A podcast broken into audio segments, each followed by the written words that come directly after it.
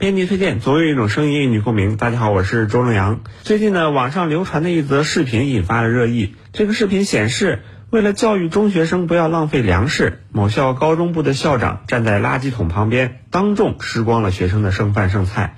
有人就说了，这校长是以身作则呀。也有人说他这是故意摆拍。面对网友的争议呢，校长在接受媒体采访的时候否认作秀，并表示身教重于言传。这学生呢，就像自己的孩子，所以吃学生的剩饭也没觉得有什么不妥。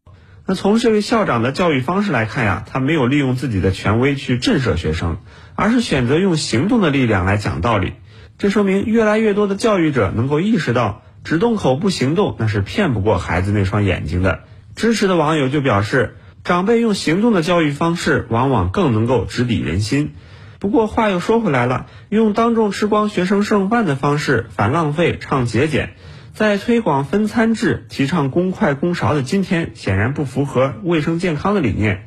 而且很多网友质疑的点在于，这种做法呀，虽然说可能会起到立竿见影的效果，但是没人能够保证效果可以持续多久。